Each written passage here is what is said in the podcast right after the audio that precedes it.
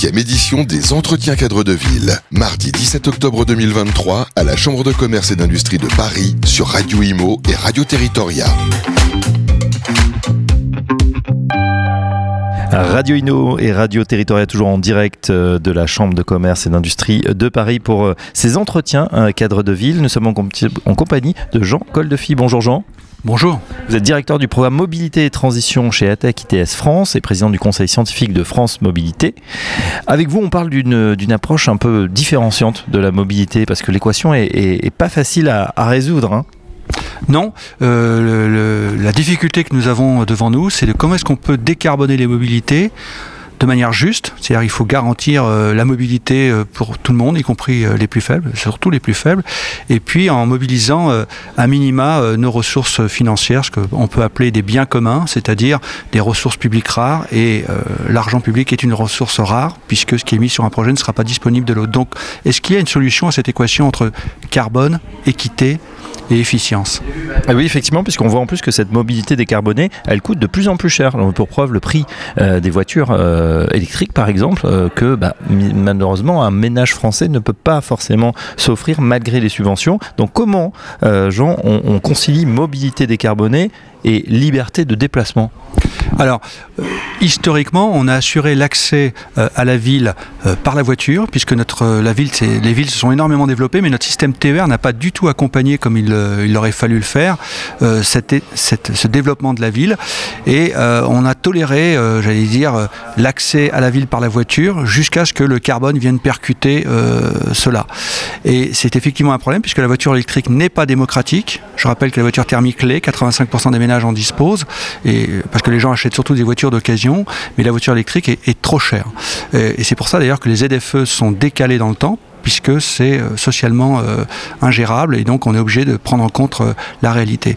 Donc aujourd'hui on est dans une difficulté, la voiture électrique est trop chère et il n'y a pas assez de transport en commun puisque un quart à un tiers des actifs travaillent dans les agglomérations sans y habiter. J'illustre, sur Bordeaux, c'est 100 000 personnes face à une offre de TER qui est de l'ordre de 25 000 places. Sur Lyon, c'est 220 000 personnes face à une offre de TER qui est à 35-38 000 places. Donc euh, il y a problème. Euh, on a l'impression que euh, les villes, elles, prennent en compte pas forcément le, pic de trafic, hein, c'est-à-dire ben voilà, les, les, mouvements pendulaires du matin et du soir. C'est vrai que dans la journée, ça peut passer, mais c'est vrai qu'aux heures de pointe, c'est la catastrophe.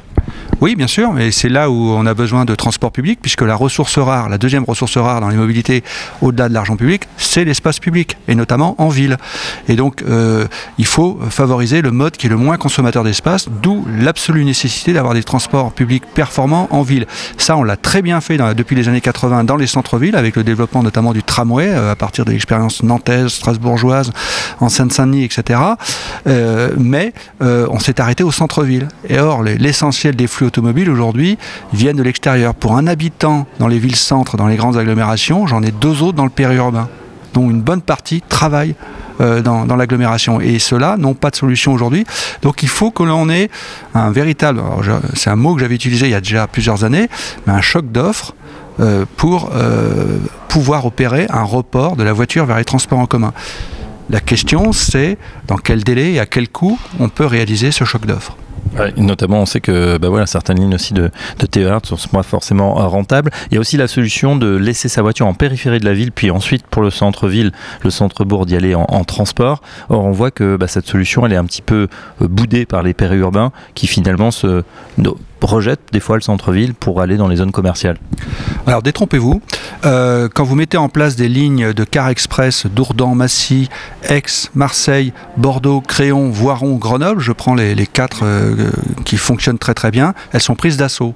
Pourquoi? Parce qu'on a effectivement une demande qui est nettement supérieure euh, à l'offre. Donc le problème, c'est pas un problème de prix, donc le ticket à 49 euros ou, ou la gratuité des transports font vraiment fausse route, ils font une erreur de diagnostic, on n'a pas un problème de demande, on a un problème d'offre on n'a pas assez d'offres pour assurer la demande. Et donc l'enjeu demain, c'est de déployer rapidement une offre de transport public aux heures de pointe pour économiser l'espace public et à des coûts euh, raisonnables. Donc c'est l'objet de la loi CERM, Services Express Régionaux Métropolitains. Mais si on compte que sur le ferroviaire, d'une part, il n'y a pas des voies ferrées partout, je rappelle, on a quand même, j'enlève les voiries communales, mais on a 500 à 600 000 km de voirie départementale et nationale face à 27 000 km de voies ferrées hors TGV. Donc, pour aller de A à B, il est évidemment plus simple d'utiliser la route. Donc, demain, le sujet, c'est transformer l'usage de la route. Et, les systèmes de cars coûtent 10 fois moins cher, 10 fois moins cher au kilomètre que le train, 35 euros versus 3,50 euros. Et donc, on pourrait avoir des fréquences plus élevées, et notamment sur des liaisons où on n'a pas un volume qui justifie euh, d'utiliser un train. Je vais essayer d'illustrer. À 3000, 4000 personnes par jour à desservir, un car, ça fonctionne extrêmement bien. Vous pouvez avoir beaucoup plus de fréquences. C'est assez confortable maintenant, les cars. Euh, et un train sera beaucoup trop cher. Par contre, au-delà, notamment par exemple sur des, volumes à 6000 personnes, le car ne peut physiquement pas assurer la demande, il faudra des trains. Donc euh, l'idée c'est ça, il va falloir qu'on l'on regarde un petit peu mieux et qu'on sorte cette espèce de nostalgie ou d'obsession du train. Il ne s'agit pas de faire rouler des trains, il s'agit de déplacer des gens pour aller de A à B, c'est-à-dire aller travailler, étudier, se soigner, etc. Et le car, ça ne doit pas être le transport du gueux. C'est, c'est pas une question de noblesse. Sortons de l'ancien régime. Je crois qu'avec la Révolution française, on a passé ce cap. Euh, il faut considérer cette option-là comme une option tout à fait réaliste et performante. Et je le répète, tous les services qui existent euh, en France sont pris d'assaut tellement la demande est supérieure à l'offre et tellement cette offre est aussi de qualité. Qui finance euh, justement ces lignes de bus demain, de car? C'est une excellente question et ça suppose une coopération entre les métropoles et les régions. Et dans le cas euh, d'Ourdan-Massy, on est dans le cas de la région Île-de-France, donc euh, qui est à la fois à la fois la métropole et la région. Mais vous prenez Voiron, Grenoble, on est région métropole.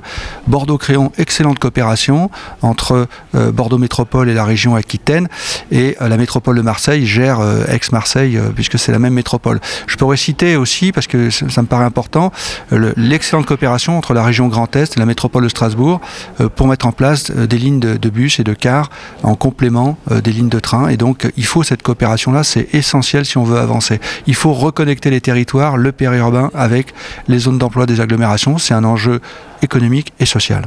Et puis on l'a compris, on fait pas rouler des trains, on déplace des gens et c'est plus noble et plus intéressant comme objectif. Merci en tout cas Jean Coldefi pour ce constat, constat et, aussi euh, bah voilà, ces exemples très précis qui déconstruisent aussi peut-être certaines idées reçues. Un grand merci. Je rappelle que vous êtes directeur du programme Mobilité et Transition chez ATEC ITS France et président du conseil scientifique de France Mobilité. À très bientôt sur Radio Imo et Radio Territoria. Huitième édition des Entretiens cadres de ville. Mardi 17 octobre 2023 à la Chambre de commerce et d'industrie de Paris sur Radio Imo et Radio Territoria.